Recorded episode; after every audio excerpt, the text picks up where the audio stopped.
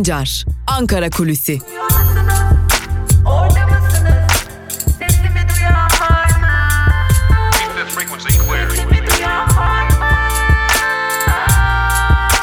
Özgürüz Radyo.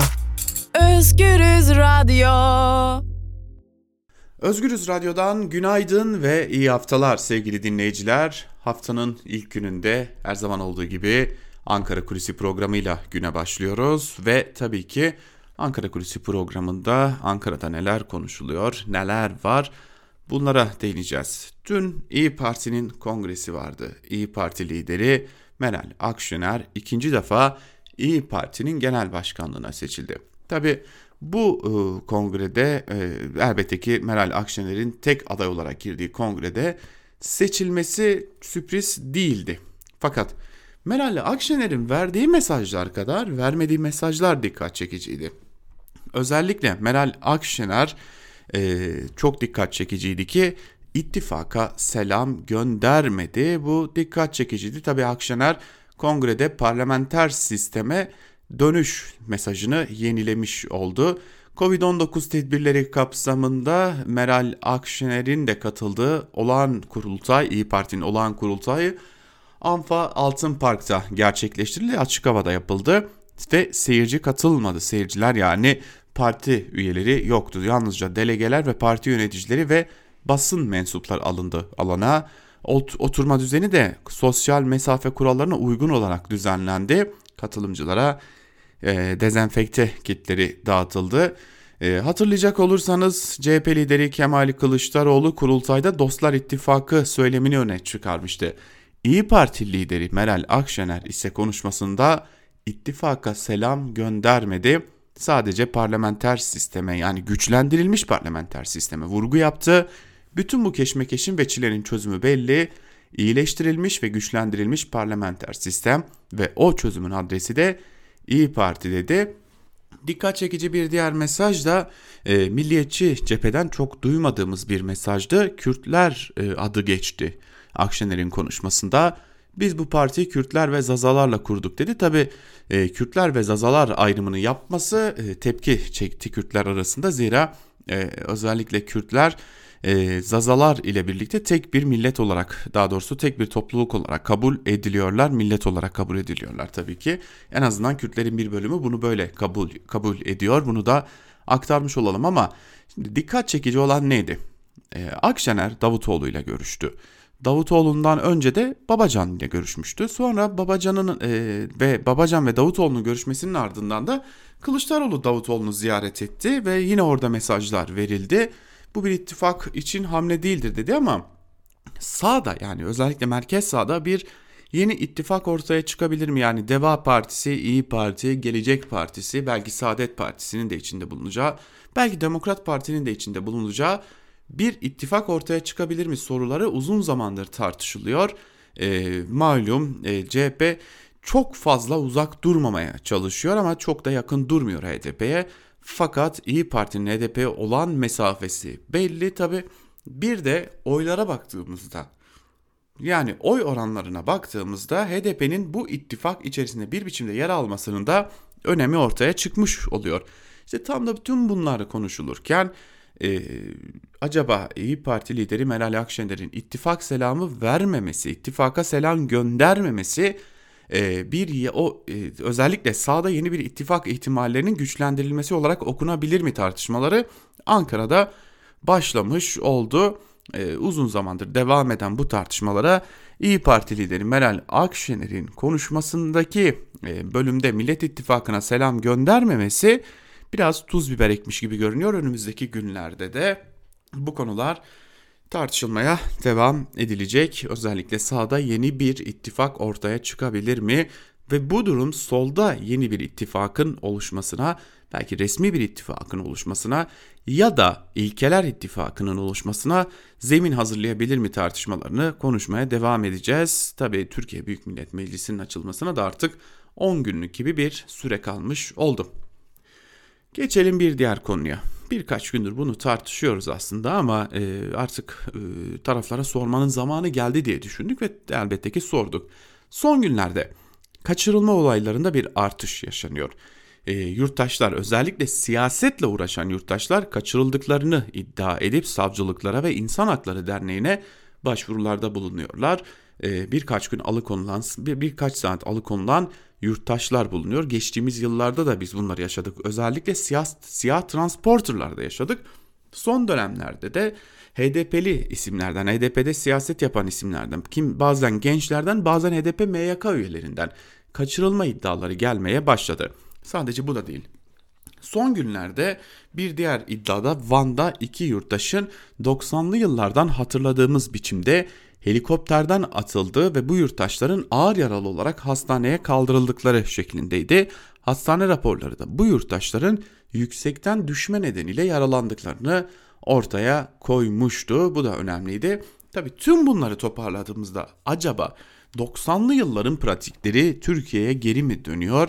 90'lı yıllara geri mi dönüyoruz soruları da e, akıllarda dolaşmaya devam etti. Yine bu duruma tuz biber eken bir diğer durumda Mardin Valiliği'nin JITEM davasında yargılanan korucuların avukatlık ücretlerini valilik bütçesinden ödemesiydi. Bu da e, bir biçimde JITEM'e sahip çıkma olarak algılanmıştı. HDP bu konularda artışların devam ettiğini ve bu artışların özellikle kaçırılma olayları, işkence olayları ve son olarak Mardin Valiliği'nin ortaya koyduğu korucuların JITEM davasından yargılanan korucuların avukatlık ücretlerinin ödenmesinin bir mesaj olduğunu düşünüyor ve art, kaçırılma olaylarının artmasında yine e, özellikle başta Kürt siyaseti olmak üzere sol siyasete bir mesaj verildiğini ve geçmişe dair dön geçmişe dönüşe dair e, aslında izlerin bulunduğunu belirtiyorlar ve HDP bu konuda e, ciddi bir şekilde tavır almaya da hazırlanıyor. Sadece açıklamalar yapmakla kalmayacak gibi görünüyor. Önümüzdeki günlerde HDP'nin bu konularda adımlar atmasını da bekleyeceğiz. Ancak tedirginliğin de arttığını belirtmekte fayda var diyelim. Evet Ankara Kulisi'ni noktalayalım. Peki bugün Özgürüz Radyo'da neler var?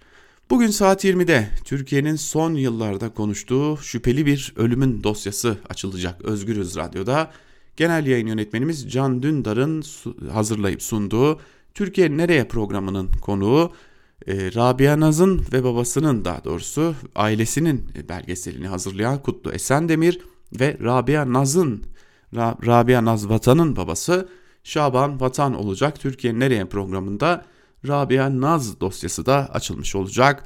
Bu akşam saat 20'de hem Özgürüz Radyo'da hem de Özgürüz Radyo'nun YouTube hesaplarında sizlerle hem izleyicilerimizle hem de dinleyicilerimizle olacak. Ve yine bugün usta gazeteci Ragıp Duran Özgürüz Radyo'da tarih, coğrafya ve medya programıyla sizlerle olacak. Saat 14'te haber bültenimizin ardından ise Ayşe Hür tarihin öteki yüzü programıyla sizlerle olacak. Saat 10'u 15 geçe ise Özgürüz Radyo'da Türkiye basınında bugün saati olacak ve Türkiye basınından özetleri sizlerle paylaşacağız. Saat 12.15'te ise Ela Bilhan arkadaşımız dünya basınından özetleri sizler için derleyecek ve sizlerle Özgürüz Radyo dinleyicileriyle buluşturacak. Tabii ki tüm bu programlarımız aynı zamanda hem YouTube'da hem de Özgürüz Radyo'nun Spotify bölümünde olacak. Bunu da hatırlatmış olalım. Saat 18'de de Onur Önce arkadaşımız Son Tahlilde programında günün önemli konularını e, mercek altına alıp uzmanlarla ve taraflarla görüşerek sizlerle paylaşacak. Bugün de Özgürüz Radyo'da dolu dolu bir içerik sizlerle olacak. Yapmanız gereken tek şey eğer indirdiyseniz Özgürüz Radyo'nun uygulamasından play tuşuna basmak. Eğer indirmediyseniz de henüz geç değil. Yapmanız gereken şey Özgürüz Radyo'nun uygulamalarını Google Play Store'dan ve App Store'dan indirmek. Böylelikle dilediğiniz her yerde yalnızca play tuşuna basarak Özgürüz Radyo'nun tüm içeriklerine ulaşabileceğinizi hatırlatalım ve bu hatırlatmalar ve bilgilendirmeleriyle haftanın ilk Ankara Kulisi programını noktalayalım. Yarın yine aynı saate görüşebilmek umuduyla hoşçakalın.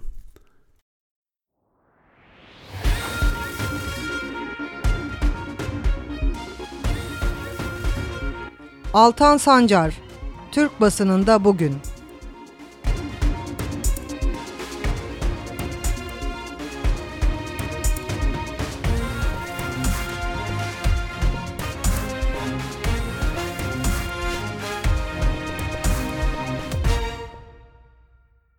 Türkiye basınında bugün programından merhaba sevgili dinleyiciler. Haftanın ilk günündeyiz ve haftanın ilk günü itibariyle Türkiye basınında gazeteler hangi manşetlerle çıktılar? Tabi günün öne çıkan yorumlarında da neler var? Bunlara göz atmak üzere sizlerle birlikteyiz. Hatırlatmış olalım günün ilerleyen saatlerinde yani saat 12-15 geçede Ela Bilhan arkadaşımız dünya basınından özetlerle sizlerle olacak. Her saat başı haber bültenimizin ardından da genel yayın yönetmenimiz Can Dündar özgür yorum ile birlikte siz değerli Özgürüz Radyo dinleyicileriyle buluşacak. Tabi programımızın hemen ardından da yine genel yayın yönetmenimiz Can Dündar'ın özgür yorumu sizlerle olacak diyelim ve gazete manşetleriyle başlayalım. İlk gazetemiz Bir Gün gazetesi. Bir Gün gazetesinin manşetinde torpilin eşi benzeri yok sözleri yer alıyor. Ayrıntılar şöyle. Sağlık Bakanı Fahrettin Koca uyguladıkları filyasyon sisteminin dünyada eşi benzeri olmadığını ifade etse de 112'de görevli ekiplerin anlattıkları bu kadarına pes dedirtti. Başkente filyasyon ekiplerinde görev yapanların VIP hasta döneminin başladığını aktarmasının ardından 112 acil sağlık hizmetlerinde görevli emekçiler ambulansların VIP COVID-19 hastaları için seferber edildiğini söyledi. İktidarın hedefindeki Türk Tabipleri Birliği'nin aile hekimleri hakimliği kolu bir anket gerçekleştirdi. 62 ilden 913 aile hekiminin katıldığı ankette Nisan ayına göre COVID-19 vakaları ve karantinada olan temasların takibine yönelik izlem sayılarının artıp artmadığı soruldu. Hekimlerin %72'si COVID-19 hastası ve temaslı sayılarının Nisan'a göre arttığını belirtti. Anketin sonuçlarına ilişkinde aile hekimlerinin izlediği vaka ve temaslı sayılarındaki artışın Sağlık Bakanlığı'nın açıkladığı vaka sayılarıyla kıyaslandığında daha fazla olduğu anlaşılmaktadır denildi biçiminde. Covid-19'daki gidişat, pandemideki gidişat ortaya koyulmuş Bir Gün Gazetesi'nin manşetinde. Bir diğer habere bakalım yine Bir Gün Gazetesi'nden. Rand kanalına karşı yürüyüşe engel başlıklı bir haber. Ayrıntılarında şunlara yer verilmiş. İktidar, uzmanların ekolojik yıkım getirir dediği Kanal İstanbul projesinden vazgeçmezken proje alanında bulunan Yeniköy Karaburun arasında yapılmak istenen yürüyüşü polis engelledi. Ya Kanal ya İstanbul koordinasyonunun mega projeye karşı organize ettiği yürüyüşün engellenmesine pandemi, milli güvenlik, kamu düzeni ve genel ahlak gibi gerekçeler öne sürüldü denmiş. Her şeyi öne sürmüşler yani. Kısacası yürüyüşü yapmayın biz istemiyoruz demeleri gerekirken çeşitli gerekçeler öne sürülmüş. Geçelim Evrensel Gazetesi'ne. Evrensel Gazetesi'nin manşetinde ise yüz yüze eğitim koşulları sağlanmadı sözleri yer alıyor. Malumunuz bugün yüz yüze eğitim başlayacak. Okul öncesi ve birinci sınıflar için bakalım Evrensel Gazetesi bu konunun ayrıntılarını nasıl taşımış. Koronavirüs salgını nedeniyle Mart ayında uzaktan eğitime geçilmesinin ardından okullarda yüz yüze eğitim eğitimin ilk adımı bugün atılıyor. Okul öncesi ve birinci sınıflar haftada iki gün olmak üzere bugün okula başlayacak. Ancak Eğitim Sen Genel Başkanı Feray Aytekin Aydoğan yüz yüze eğitim koşullarının sağlanmadığını söyledi. Tüm okullarda eksiksiz biçimde temizlik görevlisi istihdam edilmesi her okulda sağlık görevlisi bulundurulması, yeterli koruyucu ekipman ve temizlik malzemesinin devlet tarafından karşılanması gerektiğini belirten Aydoğan fakat ne yazık ki başkan bakanlığın somut sorunlar karşısında somut bir planının olmadığını gördük demiş. Bu zaten Türkiye'nin yönetim şekli. Bir diğer habere geçelim. Evrensel Gazetesi'nden e, bir diğer haberimiz ateş savaşçıları ateşe atılıyor başlıklı bir haber ve ayrıntılarda şunlara yer verilmiş. Ayvalık'ta 80 hektarlık ormanlık alanı yok eden yangının konutlara sıçramasından, sıçramadan kontrol alınmasında en büyük pay orman yangını işçilerinin. Türkiye Ormancılar Derneği kamuoyunda ateş savaşçılığı olarak adlandırılan yangın işçilerinin sayılarının yetersiz olması nedeniyle bir yangından diğerine koştuklarını belirtmiş bu haberin de ayrıntılarında. Tabi e, oradan oraya koşuyorlar. E, kolay kolay da hiçbirine yetişemiyorlar. E, sayıları artırılmıyor. E, insanüstü emek harcadıklarını da belirtmek gerekiyor. Devam edelim bir diğer e, habere geçelim. Daha doğrusu bir diğer gazeteye geçelim. Bir diğer gazetemiz ise Yeni Yaşam olacak. Yeni Yaşam gazetesinin bugünkü manşetinde ise Çınar'ın kalemi talebelerinde sözleri yer alıyor. Tabi 100 yaşına giren Musa Antel'in 28. yılda da katledildiği yerde anıldığını belirtmiş olalım. Bakalım ayrıntılarda neler yer alıyor. Kürt bilgesi Musa Anter yani Api Musa 20 Eylül 1992 tarihinde JITEM tarafından Diyarbakır'ın Seyrantepe mahallesinde vurulduğu sokakta anıldı.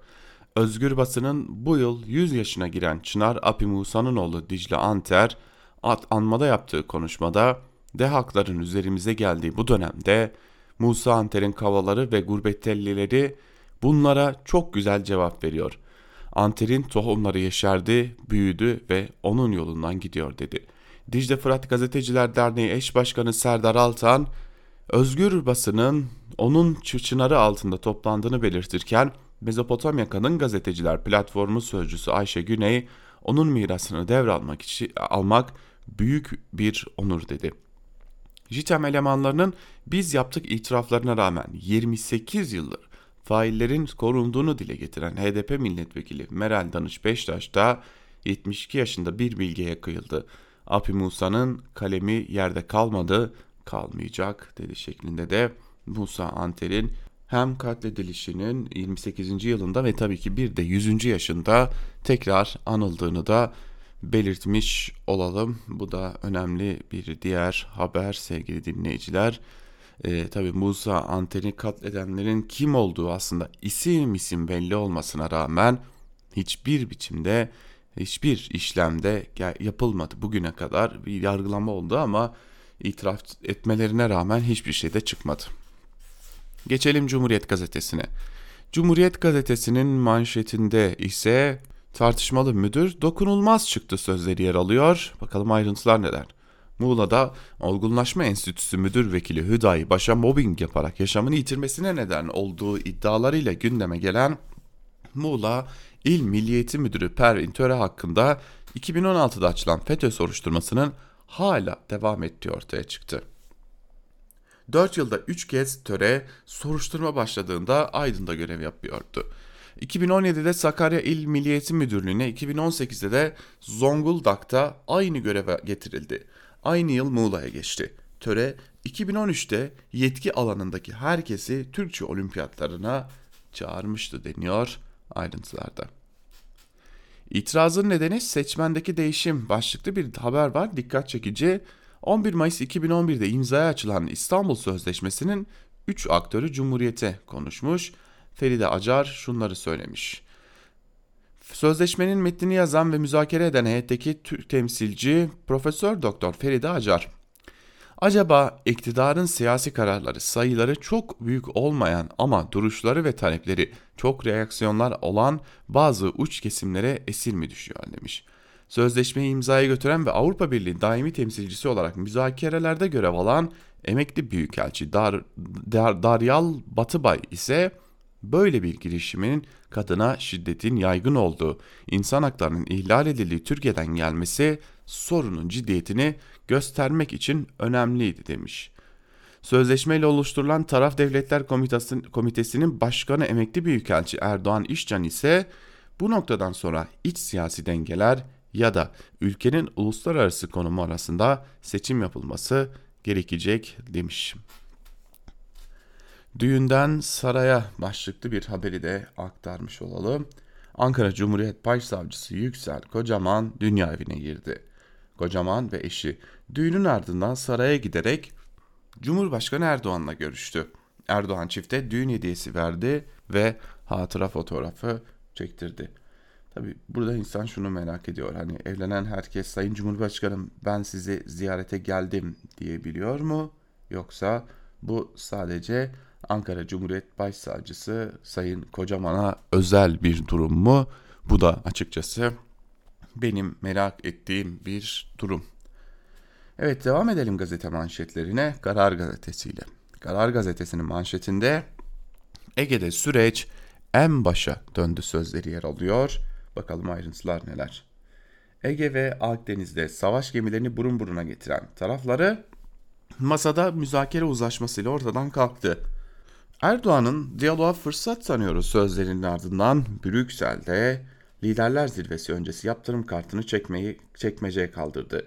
Türkiye'nin Ege Adaları ve kıta sahanlığı konusunda hak ve çıkarlarını tehdit eden girişimlere yönelik itirazları yeniden Ankara ile Atina arasında 18 yıldır çeşitli aralıklarla yapılan istikşafi görüşmelerde ele alınacak deniyor Karar Gazetesi'nin manşetinde de ki olması gerekenin bu olduğunu da sanırım hepimiz ve herkes biliyor ee, ve olması gereken şeyin adı konuşmak, diyalog. Bakalım başka neler var? Bir diğer habere bakalım. Sırılsıklam bir fedakarlık başlıklı bir haber. Ayrıntılarını da paylaşalım sizlerle. Virüsle mücadelede ikinci aşamaya geçilirken 6 aydır insanüstü özveriyle görev yapan sağlık çalışanlarının yükü de arttı. Kahramanların hangi şartlarda savaştığını ortaya koyan son örnek Akdeniz Üniversitesi'nden geldi. Koruyucu kıyafette sadece saatlerce kalan sağlıkçılar terden sırılsıklam hale geliyor. Çarpıcı kareler kurallara dikkatin toplumsal bir borç olduğunu ortaya koyarken yoğun bakım sorumlusu Profesör Doktor Murat Yılmaz eve gitmiyorum. Hastalar yağmur gibi yağıyor ama sağlık çalışanları da yaprak gibi dökülüyor demiş ve e, bir fotoğraf karesinde kanter içinde bir sağlık emekçisinin e, görüntüsü var. Gerçekten etkileyici bir görüntü. Gerçekten de e, baktığınızda inanılmaz bir çaba harcandığını gösteren bir görüntü. Ama gelin görün ki bir yandan da hekimlerin, sağlıkçıların nasıl hedef alındığını da görmüyor değiliz Türkiye'de. Sözcü gazetesine bakalım. Sözcü gazetesinin manşetinde Yunan tarihini tam 7 yıldır yazıyoruz. Şimdi uyandılar demiş.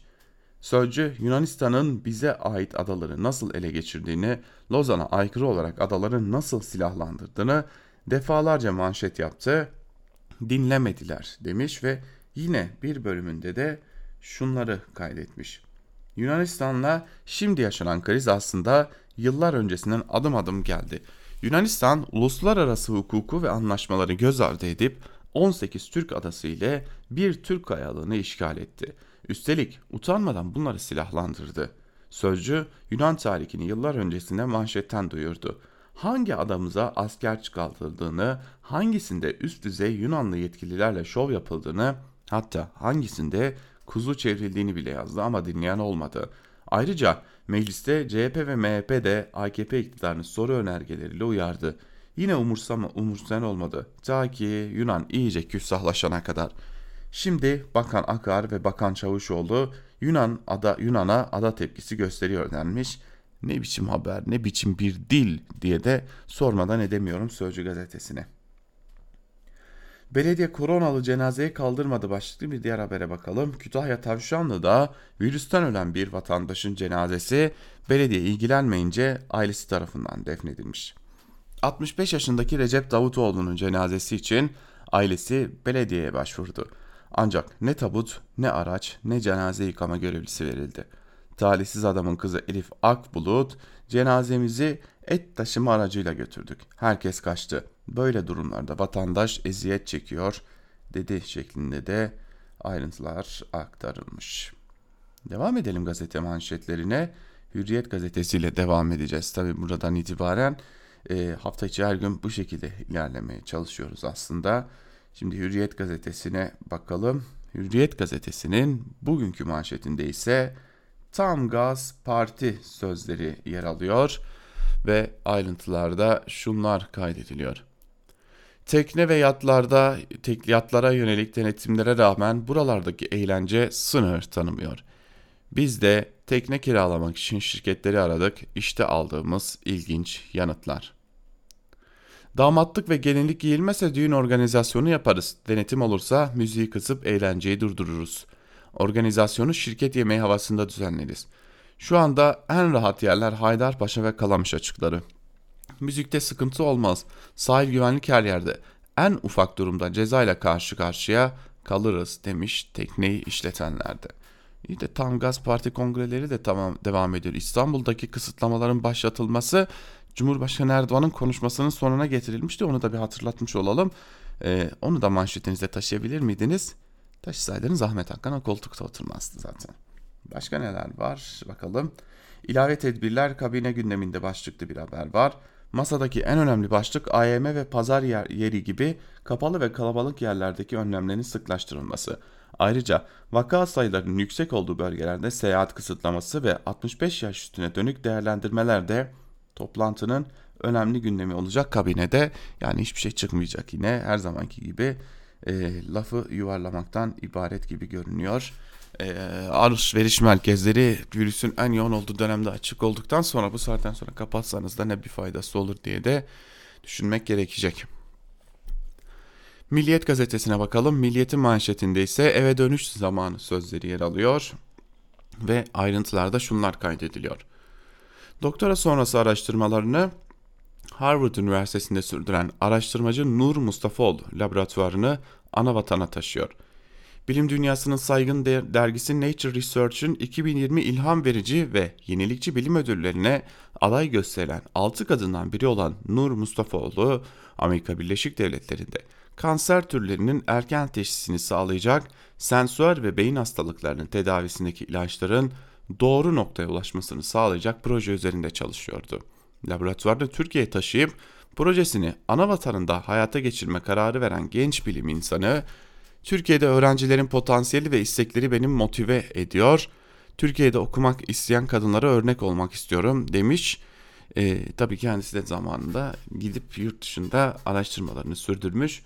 E, tıpkı Nobel ödülü alan Aziz Sancar gibi o kendisiyle de övünüyorduk ama e, tabii ki önemli bir ödül ama dikkat edelim o da Amerika Birleşik Devletleri'ndeydi.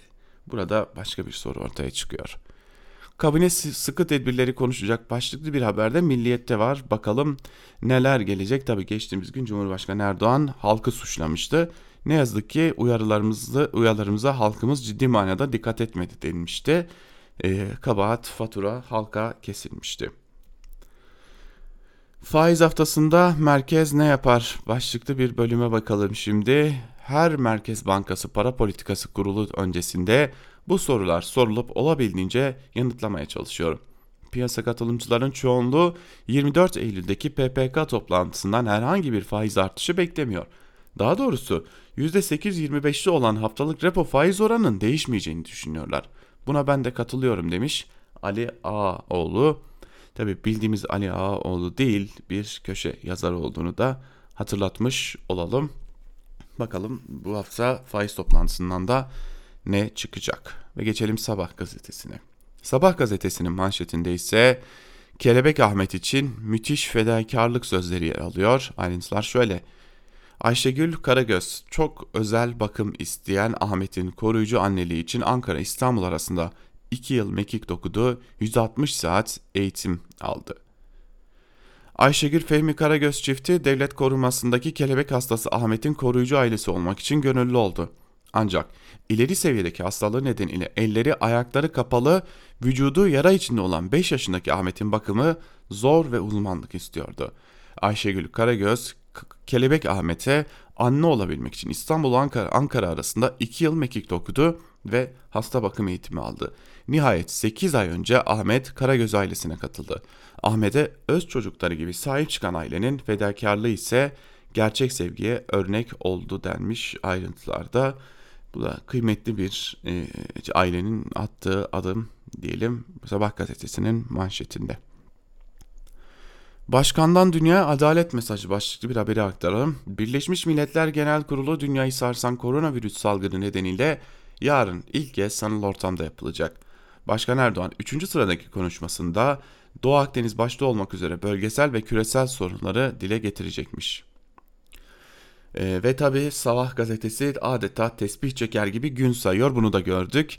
Casuslukla yargılanan Can Dündar'ın teslim olması için gazeteye ilan verildi. Dündar mahkemenin çağrısına kayıtsız kalırsa mal varlığına el konulacak 13 günü kaldı denmiş. Ee, ne de meraklıymışsınız insanların malına mülküne konmaya. Yeni Şafak ile devam edelim. Yeni Şafak'ın manşetinde PKK FETÖ'ye çalışmış sözleri yer alıyor. İçişleri Bakanlığı 6 dilde hazırladığı Fethullahçı Terör Örgütü kitabında FETÖ-PKK işbirliğine ilişkin detaylar da yer aldı. Bu çerçevede 15 Temmuz darbe girişimine zemin hazırlamak için HDP Ağustos 2015'ten itibaren öz yönetimi ilan etmeye, PKK de terör eylemlerini il ve ilçe merkezlerinde yaygınlaştırmaya başladı denmiş ayrıntılarda. Tabi IŞİD'in eylemleri burada yer almıyor. Bakın ama burada önemli olan şey HDP'nin vurgusu. Bu hazırlanan rapor da HDP'nin İçişleri Bakanlığı tarafından hazırlanıyor tabi bu rapor. Yarın bir gün HDP'nin kapatmasında delil olarak kullanılsın diye hazırlandığına da eminiz. Okula merhaba başlıklı bir haber var. Bugün okullar açılacak. Oraya, oraya dair her şey hazır. Her şey güzel mesajları da verilmiş. Son olarak Akit'in manşetine bakalım. Tek umudumuz Türkiye sözleri yer alıyor. Ayrıntılar ise şöyle. Yeni Akit'e konuşan Kadim Mustaki Derneği Yönetim Kurulu üyesi Musa Hicazi ve Siyonistlerin Mescid-i Aksa'dan uzaklaştırdığı Şeyh İkrime Sabri, Mescid-i Aksa, Kabe, Ayasofya Camii gibi kutsal mabetlerimizin hizmetkarlığını yapan Türk milletine bir kez daha görev düşüyor dedi. Şeklinde ayrıntılar aktarılmış. Yani bir şey yok haberde. Yine sür manşette de sapıkları koruyan sözleşmeye sahip çıktı diyerek İyi Parti'nin kongresi böyle duyurulmuş. Bir de Sapık Şaman Festivali yasaklansın başlıklı bir haber var. Şamanist sapkınları müzikal faaliyetlerle gençleri zehirledi. Solarado adlı festivallerde uyuşturucu rezaleti patlak verdi. 19'u torbacı 200 aşkın kişi gözaltına alındı. Solarado rezilliğine son verilmesi isteniyor denmiş. Yani zaten eğlenmeyin de bu arada hatırlatalım hani biliyorsunuz Türkler de Müslüman olmadan önce e, şaman dinine mensuptu. Hatta dünyanın büyük bir çoğunluğunda da şamanizm bir din olarak kabul ediliyordu. Hala da bu dini yaşatanlar var. Öyle sapıklıkmış, yok sapkınlıkmış, şuymuş buymuş demeyin. E, tabii akite söylemiyoruz bunu. Akitin yani İslamiyet dışında kendi benimsedikleri İslamiyet dışında onlara göre her şey sapıklık ve sapkınlık tabii ki de e, öyle kolay değil bir, bir grubun inancına sapıklık sapkınlık demek. Onu da söylemiş olalım ve geçelim günün öne çıkan yorumlarına. Günün öne çıkan yorumlarına iletişim başkanlığıyla başlayacağız tabii ki. İlk e, bu konuyu kaleme alan bir isme bakacağız. Çiğdem Toker'e. Cumhurbaşkanlığı bağış kabul eder mi? başlıklı bir yazı kaleme almış ve yazısının bir bölümünde de şunları kaydetmiş Toker. İletişim Başkanlığı'na stratejik iletişim ve kriz yönetimine ilişkin politikaları belirlemek, bu kapsamda ulusal ve uluslararası alanda yürütülecek faaliyetlerde tüm kamu kurum ve kuruluşları arasında koordinasyonu sağlamak görevi verildi. Yeni görev için de daire başkanlığı kuruldu. Daire başkanlığına tanımlanan yeni görevler tartışma başlattı. Algı operasyon merkezi kurulmasından yeni ve ağır bir sansür sisteminin geldiğine kadar İktidara yakın medya siteleri derhal savunmaya geçti. Onlara göre tek amaç dezenformasyon ve manipülasyonla mücadele etmek. Fakat aynı kararnamede bir başka madde var ki Cumhurbaşkanlığı gibi bir makam nasıl olur da bağış ve yardım kabul eder sorusunu sorduruyor. O maddeyle İletişim Başkanlığı Yönetim Hizmetleri Dairesi Başkanlığı'na bağlı bir döner sermaye kuruluyor. Döner sermaye yaygın ama tartışmalı bir işletme türü. İletişim Başkanlığı için niye döner sermaye sorusuna iki cevap yazılmış. Başkanlığın hizmetlerine ait yayın, bilgi, belge satışı, bilgi işlem, dizgi, baskı, teknik danışmanlık, eğitim proje, araştırma ve benzeri hizmetler. İletişim Başkanlığı'nın döner sermayesi bu amaçla konulan ödenecek ödenekler, hazinece verilecek aynı yardımlar, döner sermaye faaliyetlerinden elde edilecek kar ile bağış ve yardımlardan meydana gelecek devletin başı olan bir kurum dışarıdan, şirketlerden, vakıflardan, belki fonlardan bağış ve yardım kabul etmesine neden ihtiyaç duysun? En büyük, en yüksek makamda tartışılmış olmalı. Zaten sonraki madde de fikir veriyor. Mal ve hizmet alımları, kiralama, araç, gereç, araştırma, eğitim tanıtım giderleri, faaliyet alanına giren hizmetler için görevlendirilecek personele yapılacak harcırah ödemeleri. Belli ki döner sarmaya için bütçede aktarılacak ödenek hatta onu Erdoğan'ın 5 kat artıracak olması bile harcamalara yetmeyecek. Söylemem lazım ki Cumhurbaşkanlığı makamını propaganda faaliyeti için bağış ve yardımlara açık bir kurum haline getiren bu düzenleme rahatsız edicidir diyor Çiğdem Toker. Bir diğer yazı ise yine bu konuya ilişkin. Bir diğer yazı ise Evrensel Gazetesi'nden Fatih Polat'a ait. İletişim bitti, propaganda verelim başlıklı bir yazı. Bir bölümünde de şunlar kaydediliyor.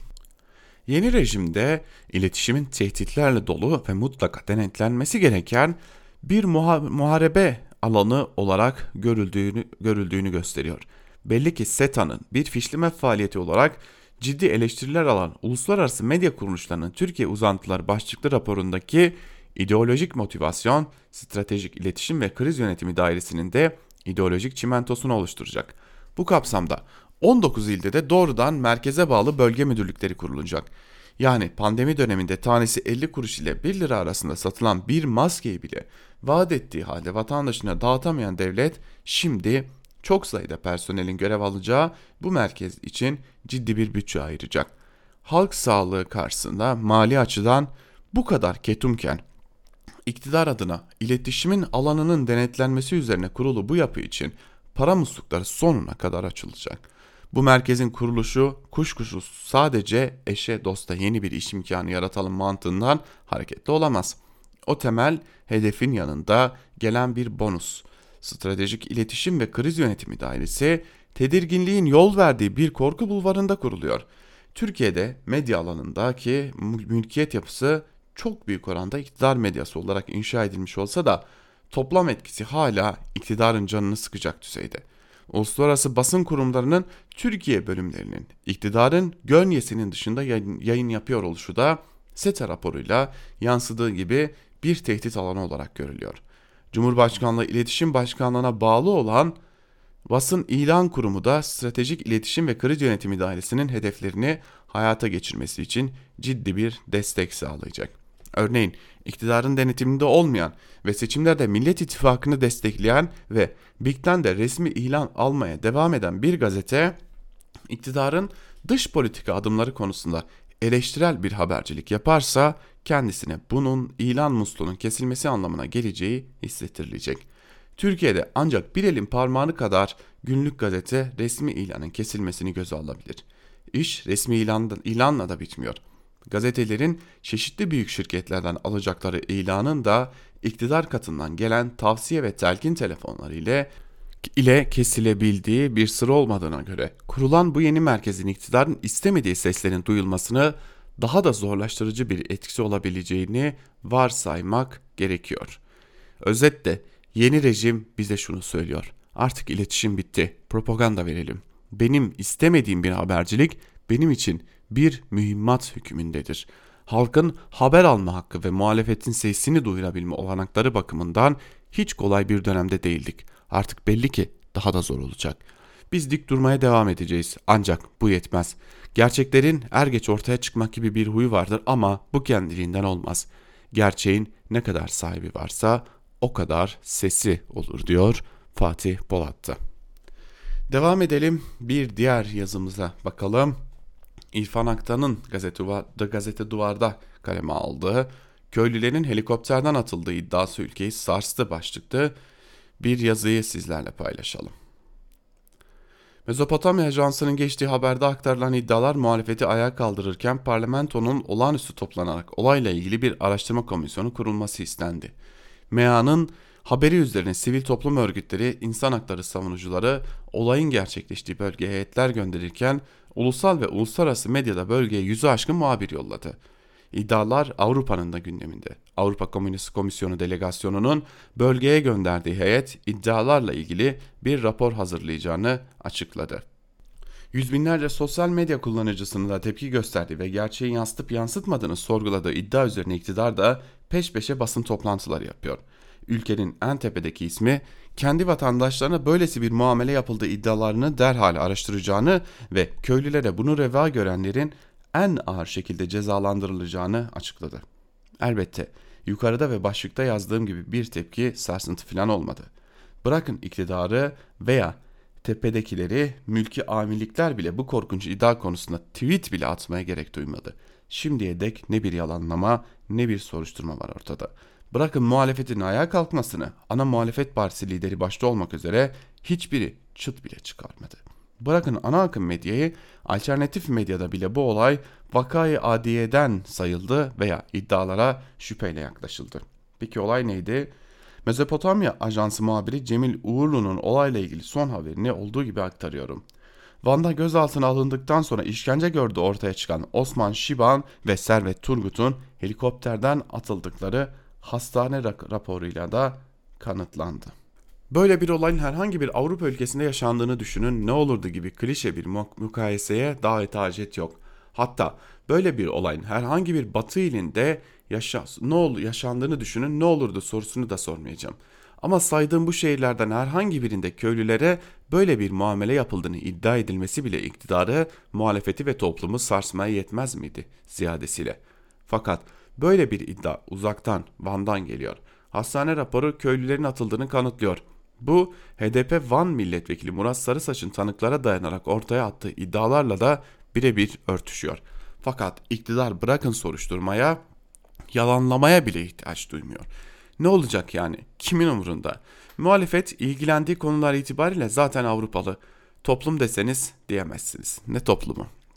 O halde Osman Şiba'nın kanlı gözleri kaybedilmiş hafızası kime ne anlatıyor demiş İrfan Aktan.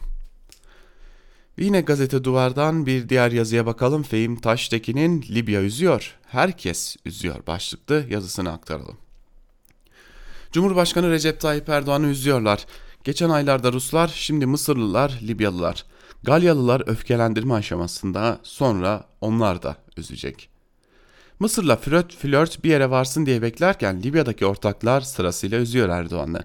Halife Hafter'in Libya Ulusal Ordusu Trablus'u 14 ay boyunca saldırdığında Erdoğan'ın Libyalı ortakları kendi aralarındaki kavgaları unutup düşmana ortaklan, odaklanmıştı. Hamleler Rusya ve Mısır'ın kırmızı çizgileri yüzünden Sirte Cufra hattında düğümlenince ateşkes vacip oldu. Ortaklar da yeniden birbirine gitti. Temsilciler Meclisi ve Devlet Yüksek Konseyi'nden heyetler Lozan, Buznika ve Kahire'de buluştu. Fas ve İsviçre buluşmaları neyse de Mısır'ın ara bulucu olarak öne çıkması epey yutkunma nedeni. Bu komşuluk gibi bir realitenin kendisini Libyalılara dayatmasıdır. Halbuki Mısır Doğu güçlerinin destekçisi, tarafsız değil yani. Sirte ve Cufra'yı kırmızı çizgi ilan etmiş bir ülke.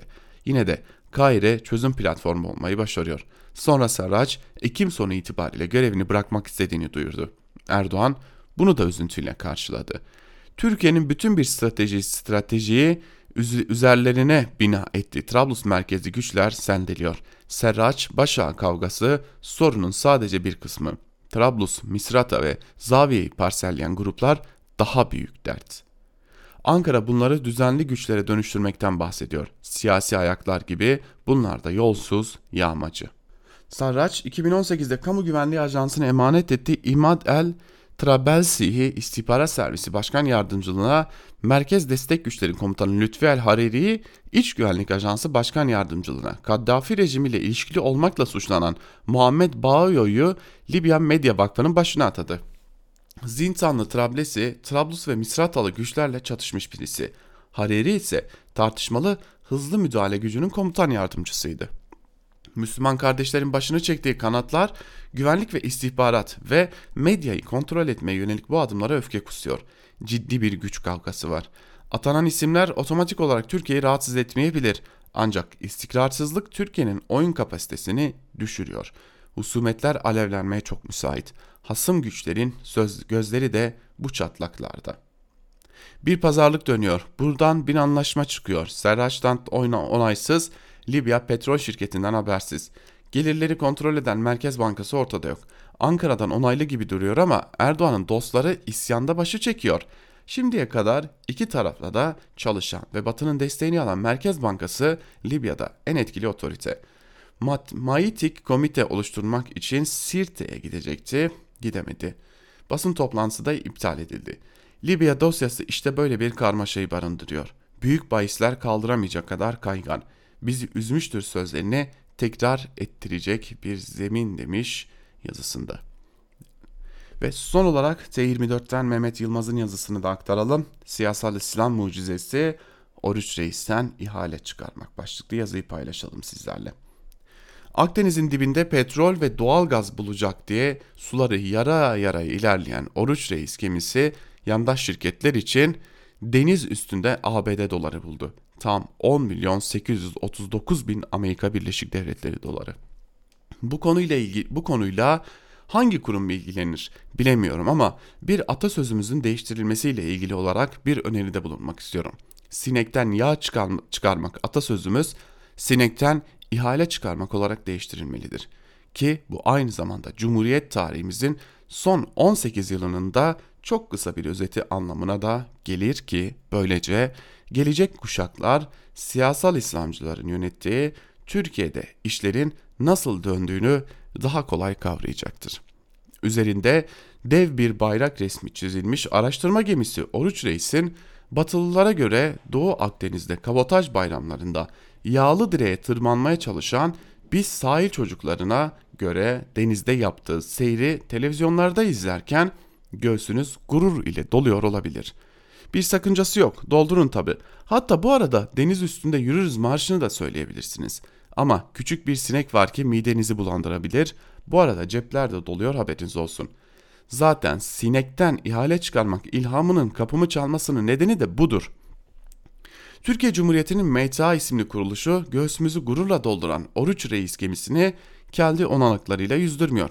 Halbuki yapacakları şey çok basit. Bir kaptan, ikinci süvari, çarkçı, güverteci, gemici, Lost, Lostromo, yağcı, aşçıbaşı, kamarot ile bu gemiyi yüzdürebilirler. Kabul edelim ki böyle bir gemiyi limandan çıkarmak ve geri sokmak bile ciddi bir iştir ama yapılamayacak bir iş de değildir. MTA bunu kendisi yapmıyor, bunun için ihale açıyor.